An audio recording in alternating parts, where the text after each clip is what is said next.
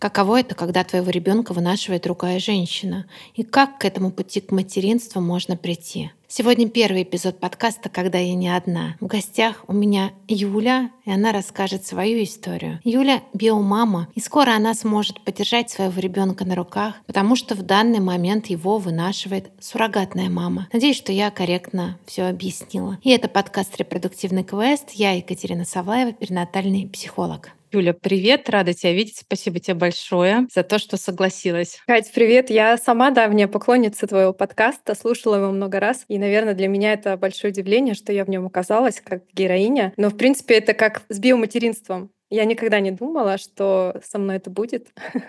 И на твоем канале мне особенно приятно и важно поделиться своей историей. Спасибо большое. И также для слушателей, зрителей замечу, это очень важный момент. Юля не является моей клиенткой. Клиенток в подкаст я звать не могу, это нарушение этики. И, Юль, давай начнем тогда с тобой. Расскажи, пожалуйста, предысторию. Как так получилось, что тебе пришлось прибегнуть к суррогатному материнству? История достаточно простая, мне кажется, классическая. Вообще у меня есть старший ребенок, ребенок, ему 12 лет, и абсолютно никаких проблем с его рождением у меня не было. И я росла с таким мнением, что дурное дело не хитрое, и что родить ребенка, в принципе, ничего сложного нет, тем более, когда один уже есть. И каково же было мое удивление, что репродуктивное здоровье, оно с возрастом очень сильно ухудшается. И я попала как раз в ту категорию женщин, которые не могут иметь детей в том возрасте, когда тебе уже за. Я много видела каких-то статей, передач про то, что женщины сейчас с нашим развитием медицины могут родить до 55 лет, там чуть ли не до 60. Я свято верила, что так и есть, и что если ты захочешь ребенка, даже если у тебя не получается, тебе все равно помогут врачи. Но это тоже не всегда так, это маркетинг, и нет какого-то элементарного просвещения о том, как проверить, сколько тебе осталось вот в этом репродуктивном возрасте. Я ничего этого не знала. Я столкнулась с этим тогда, когда это было уже поздно. И мой путь, он путь самостоятельного планирования, когда год ничего не получается, это два с половиной года ЭКО, и решение итоговое, что, похоже, я сама не могу иметь детей, и не стоит тоже мучиться, и стоит найти сурмаму. Юля, а я правильно понимаю, прошу прощения, если некорректно, что это речь идет о вторичном бесплодии, да? Да, да. Как вообще созрело это решение про сурмаму и как принималось решение? Это же очень, вероятно, такое тяжелое, непростое решение. Наверное, когда ты, в принципе, в теме эко находишься, то суррогатное материнство, оно где-то рядом идет. Но ты-то думаешь, что это не про тебя, это вот не для обычных людей.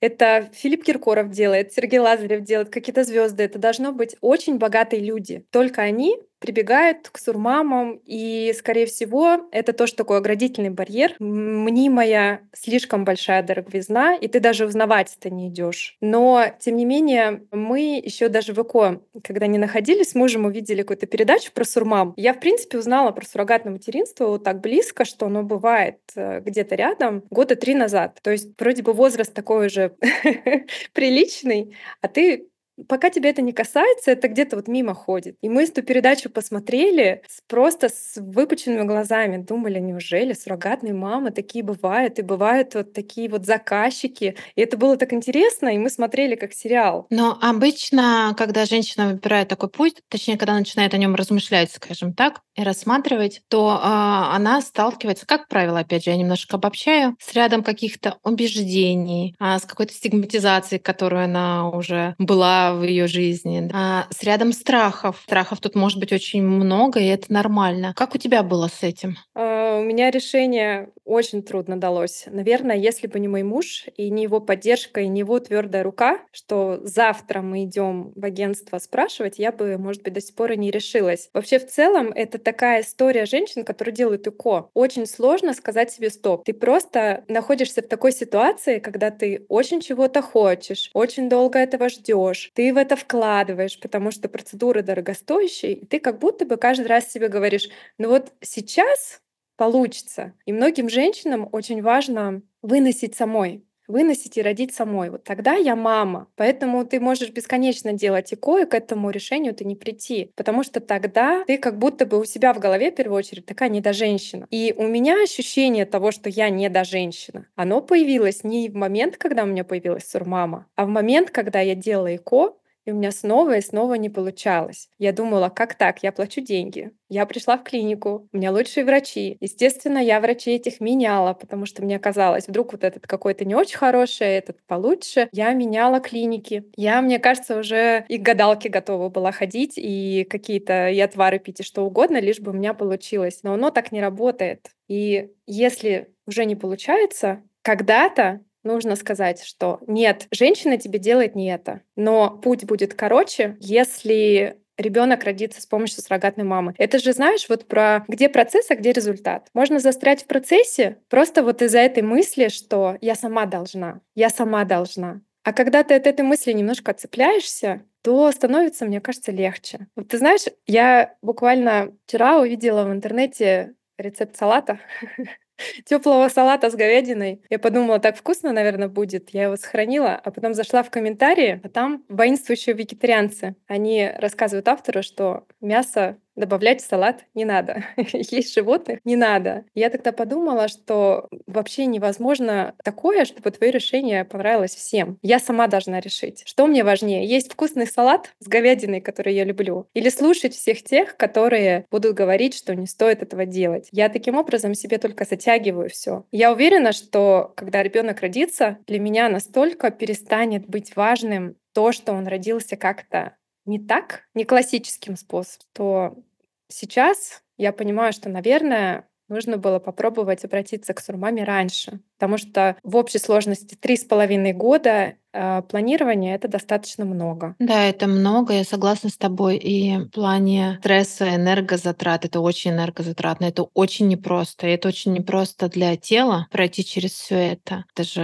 определенное сильное воздействие. Мне кажется, ты очень важную вещь сказала про то, что в какой-то момент важно сказать себе «стоп». Есть же еще такое понятие замещающей деятельности, когда можно что-то делать годами, и возникает возникает ощущение, что я же делаю. Но тут как будто важно угу. посмотреть, а у того, что я делаю, есть ли у него результат. Это касается, конечно, не только ЭКО, а касается всей нашей жизни. Здесь возникает вот это ощущение, я делаю, я делаю, я делаю. Результата нет, и его может не быть по разным, к сожалению, причинам. И мое большое сочувствие тем женщинам, которые через года, да, вот это проходят. И здорово, что ты в какой-то момент смогла для себя найти вот этот другой путь. Я абсолютно согласна с тобой, что э, вряд ли ты будешь вспоминать, э, глядя на своего ребенка и думать, ой, вот он там вот таким-то образом. Это действительно не имеет никакого значения, абсолютно, да, это твой ребенок, и ты его мама, и ты будешь воспитывать. Но а, дальше пойдем к твоей истории. Да, возвращаясь, вот а, ты сказала, мы пришли в агентство. Мне очень интересно, что дальше было на эмоциональном уровне. Как вы это обсуждали, как вы принимали решения, да, какие у вас были выборы? Ну, во-первых, до того, как прийти э, в агентство, я предлагала мужу развестись,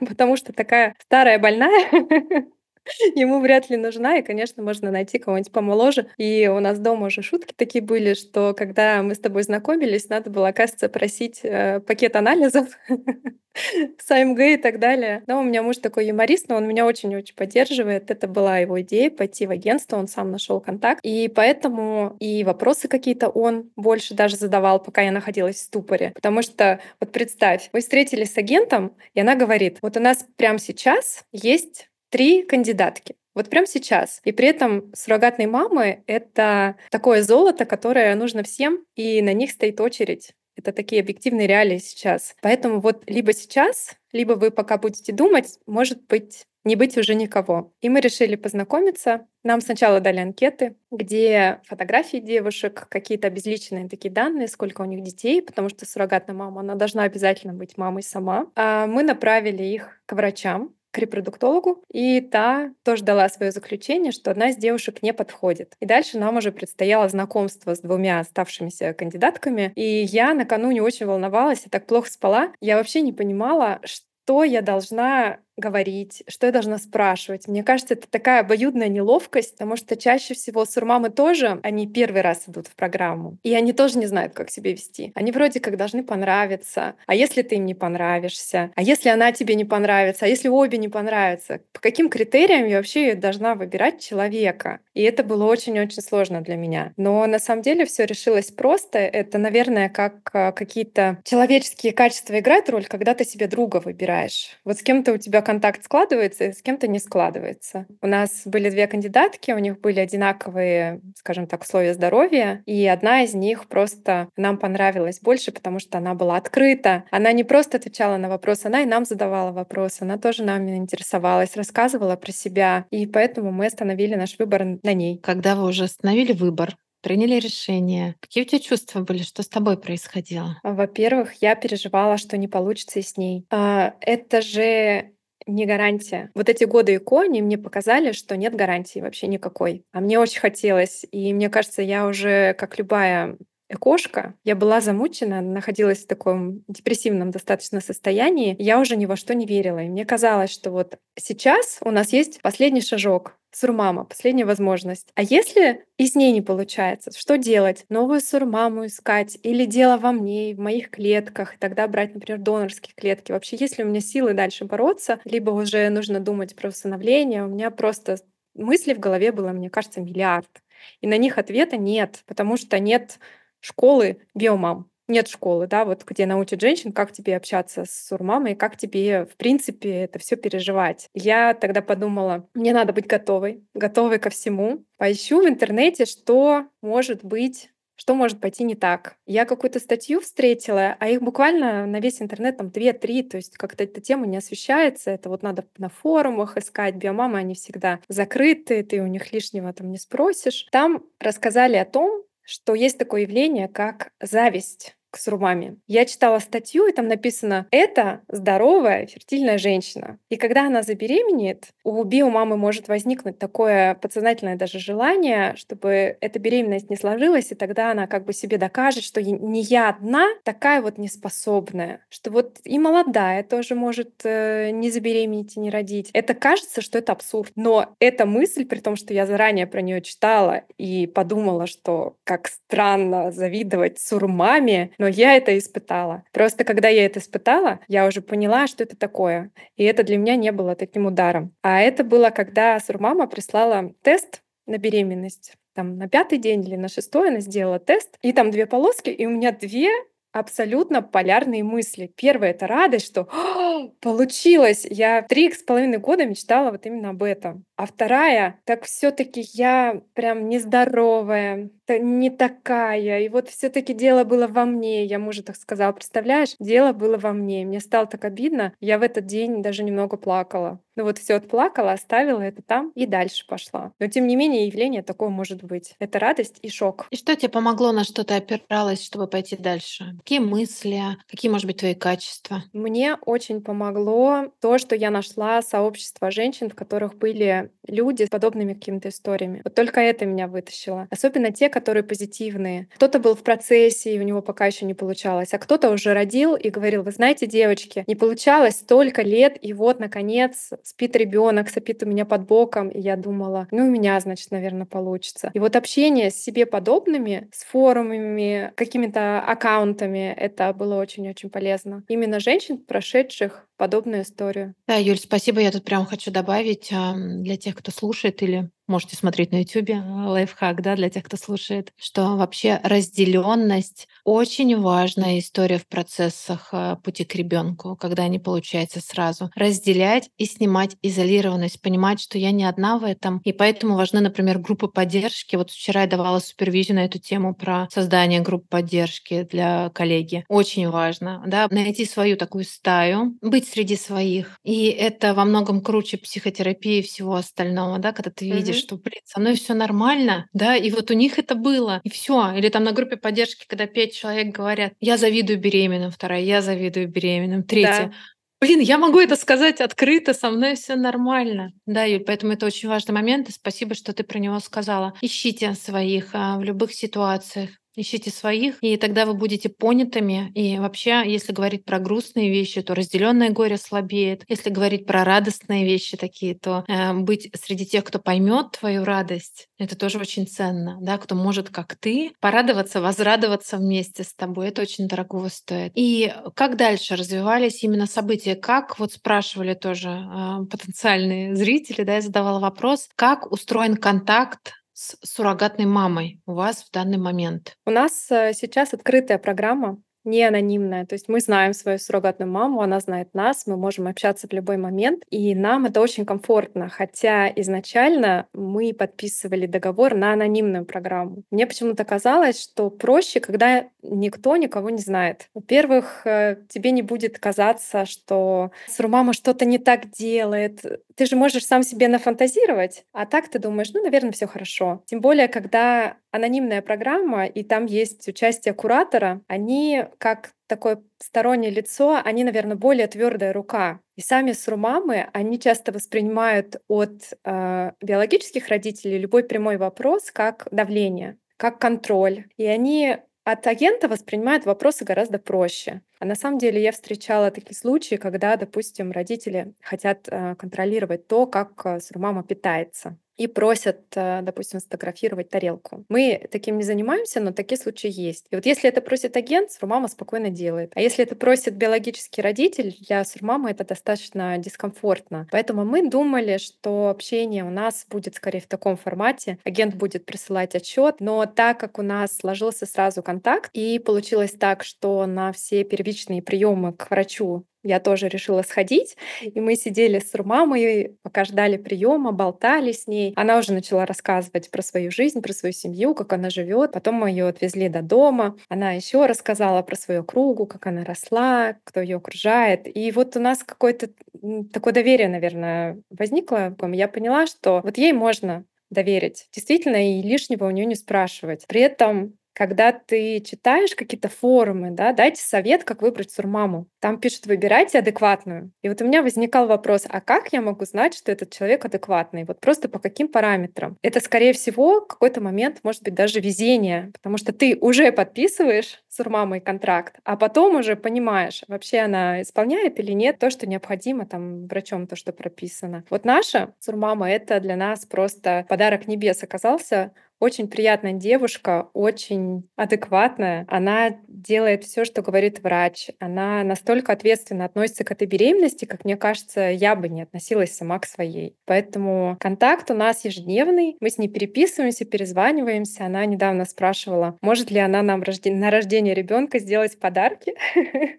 связать пледик своими руками. Поэтому мне показалось, что это очень-очень мило. Конечно, мы согласились. И она еще такая спрашивает, Юля, а я прочитала в форумах в интернете, что биологическим родителям они после этого забывают сурмам, они вот их блокируют в телефоне, и вот как будто бы даже и незнакомы там на улице поздороваться нельзя, потому что скрывают же многие. Говорит, и вы, получается, тоже, что ли, про меня забудете? А ребенка вы мне покажете? Потому что тоже есть такая практика, что когда сурбама рожает, то ребенка сразу уносят, ей лица не показывают и уносят биородителям, чтобы они уже с ним сидели. Я говорю, нет, конечно, мы покажем, мы будем с тобой общаться. И я думаю, что так и будет на самом деле. Это для нее важно и для нас важно. Но если бы на ее месте оказалась какая-либо другая девушка, с которой контакта бы не было, то, возможно, мы общались бы через агента максимально сухо в виде отчетов в Орде, и это был бы максимум. Юль, до мурашек, честно говоря, меня даже слезы навернулись про вот эти подарки, да, и про ее вопросы, правда, очень трогательно звучит. И здорово, что у тебя такой опыт есть. На самом деле, правда, бывает по-разному. Про как понять, я тоже помню, у меня были запросы несколько раз про тестирование суррогатной мамы. Здорово, да, что вам достался такой человек. Мне кажется, это очень ценно, и это очень дорогого стоит. И, наверное, здесь твоя открытость она же тоже играет какую-то роль. Ты с большим теплом говоришь про суррогатную маму. Это слышно. И вот мне, знаешь, что интересно узнать? Я однажды от одной суррогатной мамы, не вживую это видео было на YouTube, слышала, что она говорит, я няня для малыша до рождения. А вот для тебя она кто? Вот как? Да, это очень похоже на то, как я думаю. Мне всегда казалось, что суррогатная мама — это фраза немножко корявая, что ли. Вот она несет в себе немножко негативный смысл вообще от этого слова суррогат. И я сначала ее зам... Э, называла замещающая мама. А потом мне подсказали, что, например, в Украине там называют их пренатальная няня. Мне показалось, что пренатальная няня — это очень-очень красиво. Хотя для удобства, конечно, сурмама, ну, такое уже в обиходе устойчивое выражение. Она для меня девушка, которая нам очень-очень помогла, которая, наверное, нам подарит самое важное в жизни. И мы это очень-очень ценим. Я думаю, что вот это тепло, с которым вы относитесь, она, она это считывает. Да, это очень важно. При том, что я согласна, что контакт нужен не всегда. В некоторых ситуациях, да, бывает правильно Мгм. отказаться от контакта, не знать друг друга. Но тут ряд факторов, которые на это влияют. Мы не будем сейчас на этом останавливаться. Но правда трогает то, с какой теплотой ты говоришь. Какой сейчас срок? Вот на момент записи подкаста у 29 нас недель. 29 недель. Записываем подкаст мы 25 января. Да, потому что кто-то через год его будет слушать. Например, 25 января 24 года. Вот так вот уточним. Что ты испытываешь, когда ты думаешь о малыше? Мы сейчас уже, конечно, в хлопотах.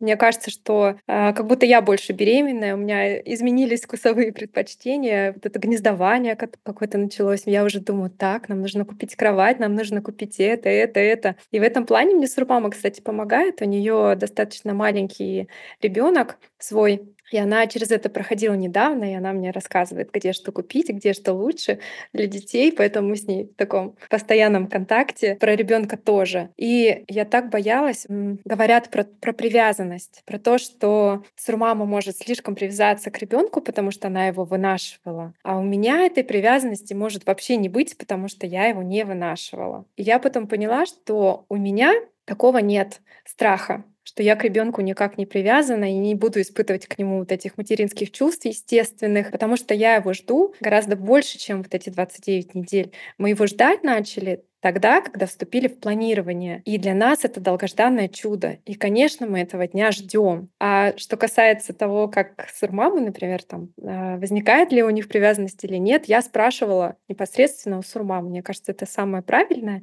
И конкретно у нашей. И она постоянно повторяет, что я настолько даю себе отчет, что это не мой ребенок, и я должна его просто беречь и относиться к нему ответственно, что я даже не представляю, как у меня может возникнуть желание его потом, например, не отдать его родителям, которые такой путь к нему прошли. Как, в принципе, такое возможно. И это очень успокаивает, особенно а, это здорово поговорить со своей собственной сурмамой о том, что у нее нет таких намерений для тех стран, в которых а, такое сырое законодательство, скажем так, да, как в России, где все таки мама — это сур-мама сначала, и если она не даст согласия на передачу биологическим родителям, то ребенок останется у нее. У нас такого страха не было, но тем не менее он бывает. И она-то наоборот говорит, а у меня вот есть страх, например, что биологические родители не заберут ребенка. И вот он останется мне, что я буду с ним делать? У меня своих там детей много. Я, собственно, пошла в суррогатную программу для того, чтобы улучшить финансовое положение ради своих детей. А если не заберут? И получается, что в суррогатных программах как будто бы все немножко друг друга опасаются. Суррогатная мама немножко волнуется, и ты волнуешься. И только когда вы друг с другом разговариваете, тогда получается успокоиться. Юль, и тут я тоже замечу, что мы не будем сейчас останавливаться историей с законодательством, да, потому что там очень много вариаций. Мгм. Во-первых, начнем с того, что Юля в Казахстане, происходит действие в Казахстане. В каждой стране свои особенности, и это тема, которая недостаточно еще изучена, и прецеденты бывают разные, очень много нюансов, поэтому мы вообще трогать не будем, мы не юристы, да, у нас абсолютно другая задача. И у меня дальше к тебе вопрос. Все мы сейчас говорим, так звучит все просто вот идеально.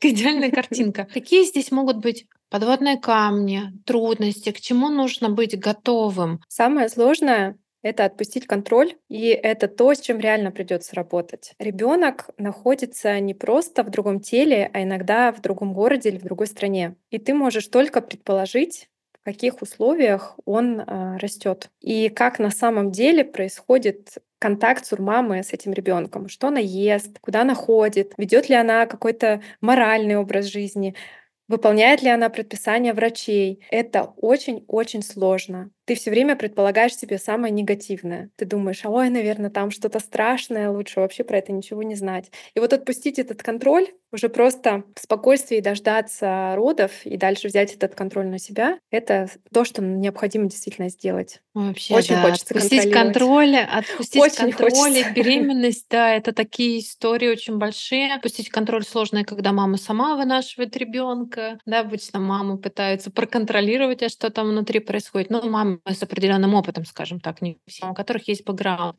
Вот Контроль, да, это очень важная вещь. Эта беременность, Юль, она, а... во-первых, и кошная, да, она не, не совсем естественная, и она чаще всего проходит на серьезной, достаточно медикаментозной поддержке. И там речь идет о том, что горсть нужно этих препаратов, витаминов принимать. И наша сурмама, она сказала, Юля, я впервые в жизни себе купила таблетницу, потому что я никогда не пила столько витаминов. Это нужно утром, это днем, это вечером. Никогда при своей беременности я так не делала.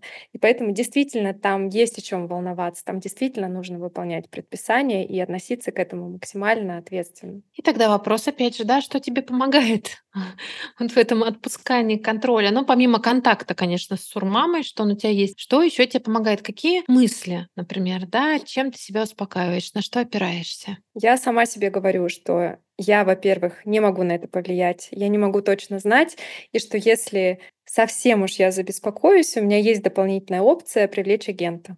Но это пока, пока я этим не пользовалась.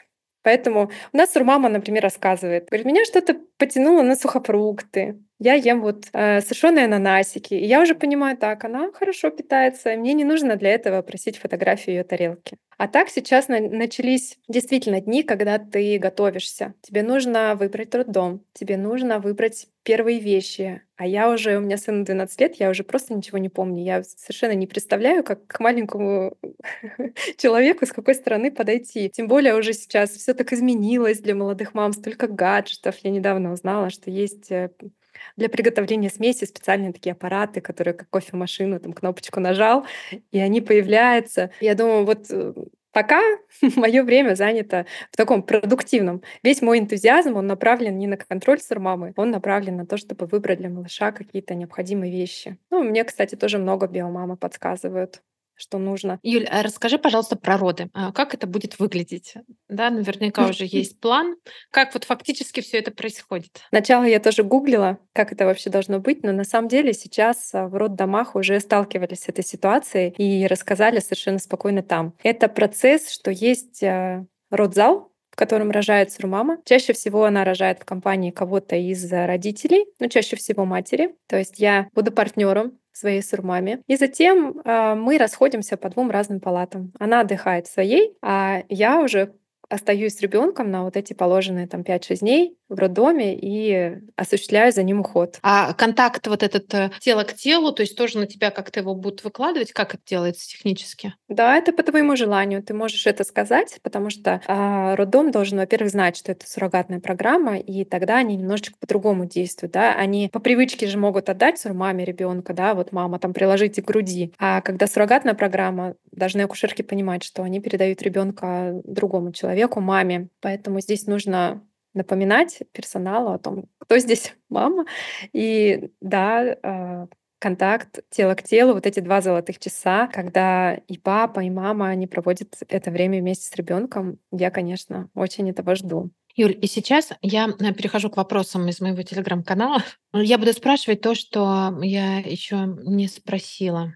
Когда ваш ребенок спросит, как я появился на свет, что вы ему расскажете? Расскажем правду. Мы вообще ни от кого не скрываем. И у меня же есть уже старший ребенок, 12-летний. Он э, достаточно хорошо все понимает, что когда нет живота и появляется ребенок, то это что-то интересненькое происходит. И у нас больше вопрос был, как ему рассказать, а не как рассказать а, потом подросшему ребенку. Мне кажется, может быть, это уже к моменту, когда сын меня спросит, как я родился, это станет уже такой нормой, что он абсолютно все поймет. Поэтому в моих планах рассказывать правду. Может быть, это не последний ребенок по суррогатной программе. Не исключаю этого момента тоже. Мне нравится э, про твой оптимизм, что это станет уже такой нормой. Но на самом деле, если посмотреть реалистично, вряд ли, потому что возраст, когда дети спрашивают, это 4-7 лет. Вот. И на самом деле, да, есть классные методы рассказывать и про ЭКО, и про суррогатное материнство. И это когда мама говорит, это я не для тебя, я понимаю, что ты знаешь, mm-hmm. я в целом. Когда мама говорит о том, что, знаешь, детишки появляются по-разному, есть разные методы. Да, есть вот да, такой-то, есть вот такой. Там и так сильно тебя хотели, да, что нам так важно было, чтобы ты пришел, но по-другому не получалось, и мы вот даже вот такое сделали, да, ради того, чтобы ты родился. Да, вариации есть разные. Юль, а 12-летнему-то сыну вы сказали в итоге или нет? Будем говорить на днях что это уже, да, моему 13 это уже взрослый возраст, они все понимают. Я думаю, здесь не будет трудностей, наверное, да? Нет, я думаю, нет. Э, тем более, что он видел процедуру ЭКО. Когда тебе необходимо дома колоть живот уколы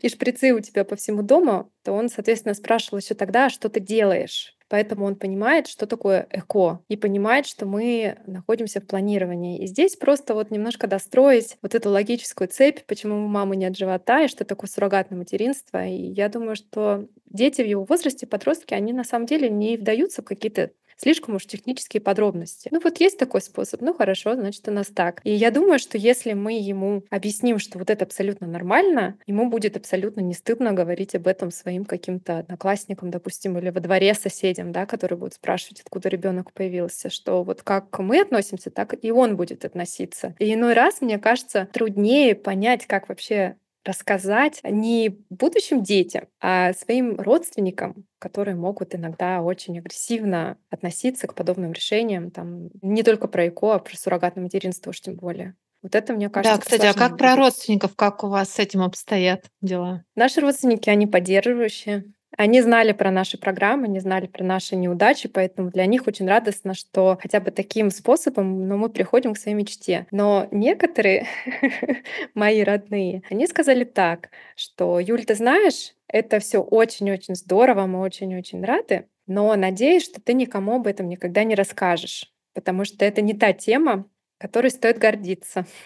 Поэтому на самом деле Стигма, даже в близком круге, особенно когда это старшее поколение, с ними уже посложнее. Тем более, вот я, например, в Казахстане живу, здесь э, такой менталитет немножко другой, да, где есть культ наследника, их должно быть много, женщина должна рожать. И поэтому, когда женщина не рожает, там мама мужа может задать вопрос, а зачем нам такая невестка? А уж тем более, если суррогатная мама, то это совсем становится сложным. Почему, собственно, биомамы скрывают? Да? Я вот уже была в программе, когда узнала, что, оказывается, есть накладные животы. Я никогда не знала и не думала, и мне показывали, а, что бывают разные формы, например, поролоновые, облегченные для ношения дома, и такие силиконовые, в которых они так прилегают к телу, что никогда ты не заметишь что этот живот не настоящий. Его можно даже потрогать, и он будет ощущаться как настоящий. Я видела фотосессии женщин с накладными животами, которые не были особо прикрыты, и я бы никогда не сказала, что эта женщина не беременна. Поэтому сейчас уже такие технологии есть, которые женщинам помогают скрывать. Но я представляю, насколько это сложно обслуживать еще одну какую-то тайну. Ты и так прошел такой длинный путь, ты и так ты из депрессии в депрессию с диагнозом бесплодия, и при этом еще дополнительно должен что-то скрывать от всех. Да, женщина, когда после пройденного еще и с накладным животом, это определенный уровень стресса. И вспомнился mm-hmm. мне тут, знаешь, э, старичок Фрейд, который, ну, старичок его уже нет живых, который говорил, что если даже это про семью, как тайну не храни, она будет ощущаться на кончиках пальцев. Да, поэтому нет смысла скрывать от родственников, от детей. Оно все равно будет. Вот эта семейная тайна — это то, что очень сильно влияет на жизнь детей в дальнейшем. Поэтому мне очень импонирует твой подход, и я считаю его единственно верным на самом деле. По крайней мере, по отношению к детям. Там с семьей это уже отдельная история. По отношению к семье своей, э, к детям, к мужу, угу. про то, что семья должна знать, как есть на самом деле. Да, и ребенок должен знать, как он пришел. Ну, может быть, не должен, но здорово, когда он знает, как он пришел в этот мир. Это снимает э, много часов потом сессию психолога, экономия просто денег. Потому что иначе дети ищут потом ответы на какие-то вопросы, могут искать, опять же, не буду обобщать обобщать mm-hmm. на какие-то вопросы, даже дети ИКО. А, моей однокурснице 39 лет, она ребенок ИКО, она рассказывала, как она не могла понять очень многое, что с ней происходит, пока она не узнала, что она ребенок ИКО. Вот мы с ней тоже когда-то записывали эфир, поэтому это очень-очень ценно, то, что ты говоришь. И дальше перехожу к вопросам. Трогаешь ли ты живот суррогатной мамы? И если да, то что чувствуешь? Мне пока не доводилось, мы с ней еще не виделись. А виделись на более ранних сроках, когда еще толчки не сильно ощущались. Она мне присылает видео, фотографии. Я планирую. А пока это для меня такой очень щепетильный момент. как это вообще должно происходить? Должна ли я спрашивать у нее, например, разрешение? Или как вообще? Это, конечно, очень-очень сложно. Нет такого опыта. Ты же все время в своих действиях на какой-то опыт должен опираться. А у меня такого опыта нет. Я не знаю. Я не знаю ответа на этот вопрос, но я очень хочу, конечно. Я думаю, что будет так, что она сама предложит, и я соглашусь. И так мы поборем стеснение. Да, правильных ответов, Юль, нет, все очень индивидуально. И мне кажется, да, опять же, про границы тела любую женщину просто нужно спрашивать, можно ли потрогать живот, да, это такая норма, конечно. да, уважение к ее границам тела. И вот смотри, дальше смотрю вопросы, на много ответили, тут очень интересно, как планируете ли вы продолжать отношения с сурмамой, ты уже ответила. А вот интересный вопрос, какую роль в родовой системе вы выделяете для нее? Ну, это что-то, наверное, уже философское. Но все таки мама и папа считаем мы, конечно, друг друга. Она для нас помощница. Но я думаю, что из родовой системы исключать ее точно не стоит, потому что это все таки а, такой элемент, без которого ничего бы абсолютно не получилось.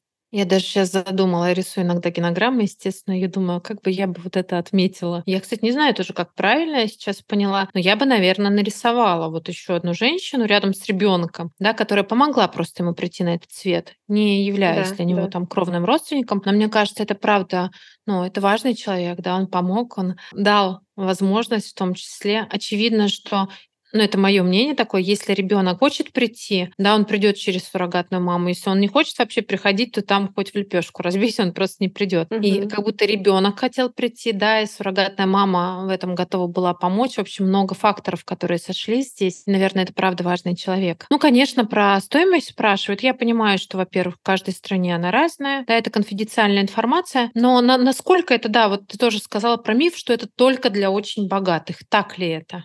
Я на одной конференции услышала такую фразу, что стоимость э, суррогатной программы сравнима с однокомнатной квартирой. И вот, скорее всего, это так. Это стоимость э, хорошего салонного автомобиля. И там как раз врач говорила, что многие семьи, они берут, например, какие-то машины в кредит, но при этом считают, что не могут э, пойти в суррогатную программу, потому что это слишком дорого. Здесь вопрос только в том, что это дороже и дороже, если также не получается с первого раза. Потому что за все тебе нужно платить, за каждые шаги тебе нужно платить. Но когда ты оглядываешься назад и, например, подсчитываешь, сколько стоила твои программы ЭКО, на протяжении двух с половиной лет, то становится понятно, что эквивалентная сумма как раз была потрачена. И ты уже думаешь, ну, наверное, если ты тогда смог найти эти деньги, то и сейчас, возможно, все получится. Спасибо, Юль. Да, у меня, например, вообще свой подход к деньгам. Мне кажется, что когда что-то можно решить деньгами, да, это, это то, что решаемо на самом деле в нашей жизни. Деньги можно заработать, их действительно можно взять кредит и выплатить. В общем, вариант масса даже для тех, у кого скромные возможности. Вот, поэтому я тут тебя поддержу и про машины в кредит, да, что очень часто и про айфоны в кредит. Но я думала, честно говоря, что меньше как-то стоимостью. У меня старая информация очень по стоимости, и я что-то помню, а, что-то в районе, если сейчас типа 20 тысяч евро, это у меня какая-то вот такая старая информация очень в голове,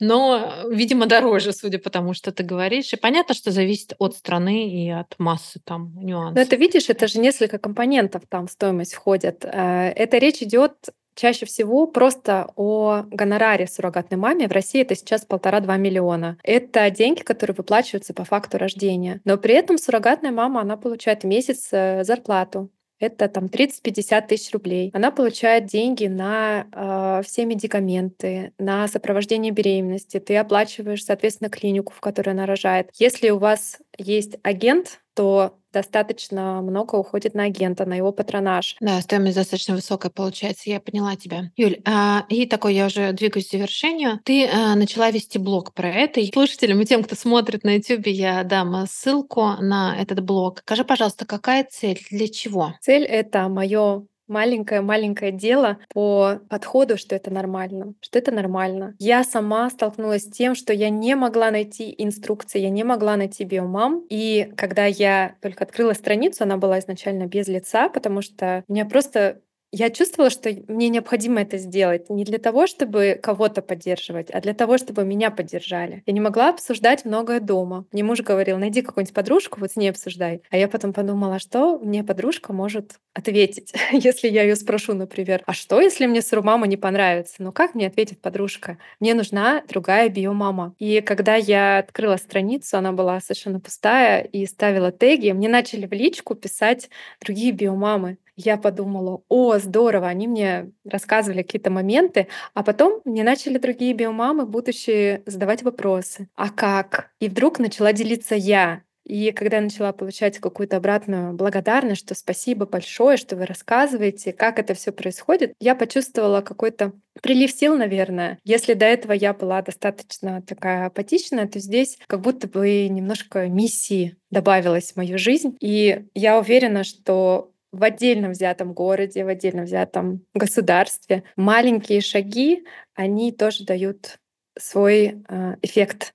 И, как говорится, хочешь изменить мир, начни с себя. Я начала просто с себя. И женщина просто должна знать, что хотя бы такой вариант есть. Многие женщины не знают этого. Они делают ЭКО, они расстраиваются, они потом опускают руки, просто не понимая, что есть другой метод. И что этот метод не то, что нужно скрывать, и то, чего нужно стыдиться. Мне не стыдно, поэтому я совершенно открыто об этом говорю. Да, Юля, блог у тебя классный. Я, правда, специально, целенаправленно не читала все первые посты для того, чтобы не знать твою историю, чтобы здесь было вживую, но я сейчас, мне уже будет можно, наконец-то. Да, я видела только послед... последнее, я видела, что ты стала выходить с лицом. Я видела, что ты писала про хейт. Расскажи, пожалуйста, какой там хейт тебе попадается? Хейт — это такая история, которую я очень сильно боялась. Почему я боялась открывать лицо, потому что я боялась хейтеров. Самая частая фраза, которая мне встречается, это «купила ребенка». Купила ребенка, причем купила чужого ребенка. Ты начинаешь объяснять человеку какие-то основы генетики, что генетически суррогатная мама никак к ребенку не относится, и я не покупаю ребенка, тем более чужого, я покупаю услугу вынашивания. Но объяснить это достаточно сложно. Я думаю, что это, в принципе, история про, про отсутствие этой информации где-то в открытом доступе, чтобы это было понятно что это твой ребенок, генетически твой ребенок. И есть такие, может быть, э, религиозные, скажем так, люди, да, которые говорят, что это не совсем правильно, когда человек приходит в мир способом, который немножко так, знаешь, через огороды. Что вот есть приход души через рождение из утробы матери, а вы как-то пытаетесь обмануть законы мироздания.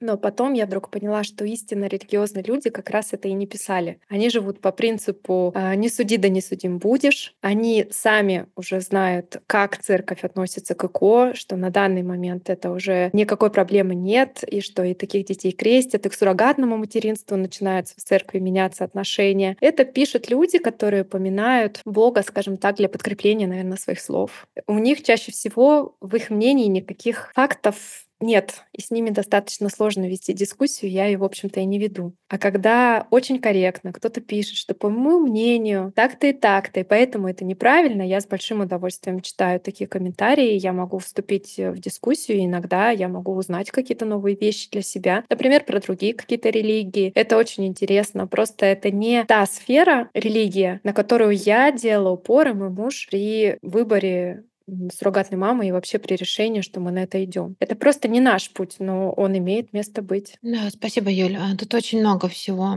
И про хейт, и про мнение, про стигматизацию. Есть стигматизация бесплодия, есть стигматизация вспомогательных репродуктивных технологий. Для меня, например, как для психолога, суррогатное материнство — это просто один из вариантов а, вспомогательных репродуктивных технологий. Да, один из вариантов, при котором а, люди становятся родителями. Но, к сожалению, стигматизация и, к сожалению, так такая общественная молва. Поэтому я думаю, что за пять лет не исправится ситуация. Она говорит о чем? О том, что, да, как ты тоже писала, чтобы не испортить фигуру, лень рожать, не хотят от карьеры отходить, это просто от безделья, и это только там, да, действительно какие-то звезды. В общем, очень много всего вокруг этого наворочено. Мы даже сейчас не будем вот это разбирать, потому что у нас нет времени, потому что мой подкаст слушают очень образованные люди. Я в этом уже неоднократно убеждалась. Я думаю, они прекрасно понимают про... Да, мы просто с Юлей до начала записи говорили о том, что классный метод сохранить фигуру, оказывается. И, кстати, спойлер, роды не портят фигуру. Они не портят фигуру, правда. Ну, может быть, пара растяжек появится, но это не про портить фигуру, это про другую историю. Юль, и такой последний вопрос. Скажи, пожалуйста, а о чем я тебя не спросила, чтобы тебе сейчас важно, чем было поделиться? Я хотела бы просто сказать, что девчонки действительно это все забудется, когда ребенок родится. Все ваши страхи и сомнения, они просто уйдут. Но многое мы можем понять только оборачиваясь назад. Мы не можем знать вперед, как мы отреагируем. Оборачиваясь назад, мы себе говорим, почему я не сделала этого раньше. Я желаю просто каждой девушке, которая сейчас находится в репродуктивном квесте, чтобы она себе это сказала. Почему я просто не сделала этого раньше? И здесь э, даже речь не про суррогатное материнство, а про любой метод, который приведет к желаемому результату, такому как рождение ребенка. И ты прям почти уже ответила на мой следующий вопрос. Вот если обернуться назад к себе той, которая стоит после какого-то очередного неудачного ЭКО, да, который наверняка плохо и которая проживает горе определенное, что бы ты себе там сказала от себя сегодняшней? Ой, я себя бы обняла.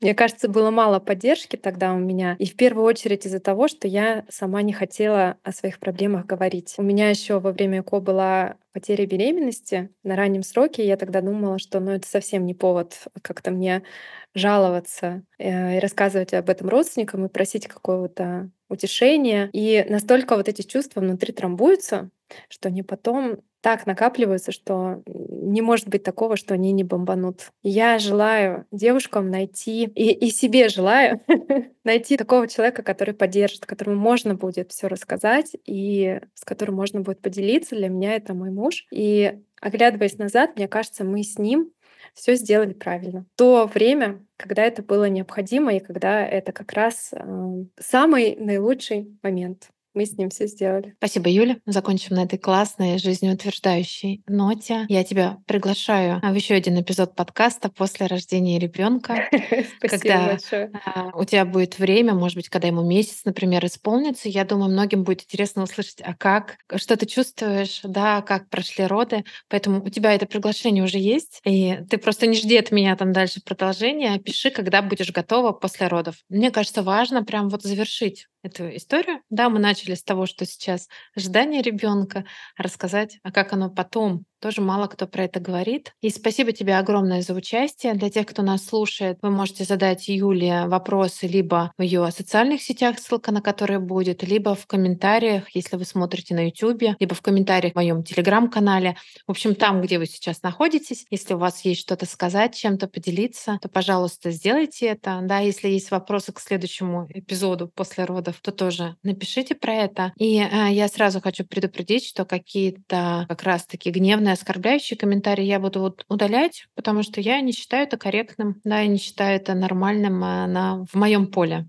Да, этого быть не должно. Мы, я с пониманием отношусь к любым вариантам и к любым методам, которые бывают, и все нормально, что не вредит другим людям. Вот. А, Ты знаешь, сейчас поймала себя на мысли, что это так на самом деле волнительно свою историю рассказывать. Вообще, мне казалось, что Вроде бы я этого уже делала, но когда делаешь в письменном виде, немножко проще. Ты все равно немножко за фотографией прячешься. А когда уже нет это, ты это на публику рассказываешь, так оголяешься, то это как раз то, что чувствуют многие женщины, которые вынуждены скрывать свои программы. Да, поэтому моя благодарность тебе очень большая. Ты правда делаешь большое дело. Я как э, психолог очень хорошо это понимаю. Это правда большое дело говорить про это, говорить открыто, ловить на себе какой-то хейт, но говорить, давать другим информацию, потому что информация, если я сейчас начну начну про это рассказывать. Это одно. А важно, что ты сама через это проходишь именно, да, для людей важно, вот как мы говорили, оказаться в своей стае. Поэтому спасибо тебе огромное, и я прощаюсь, да, и как всегда я хочу сказать в конце подкаста мою любимую «Дорогу осилит идущий», и сегодня был как раз-таки такой пример. Юля осиливает эту дорогу, она продолжает и с таким за большим позитивом, да, сейчас уже с позитивом, с надеждой будущее. Я надеюсь, что вас этот эпизод вдохновит для чего-то важного, и в зависимости от моего голоса до встречи либо через неделю, либо через через две недели. Но а, в ближайшее время подкаст вернется. Я надеюсь, помолимся за мой голос, вернется в свой привычный режим. Спасибо, Юля. Спасибо большое тебе, Катя.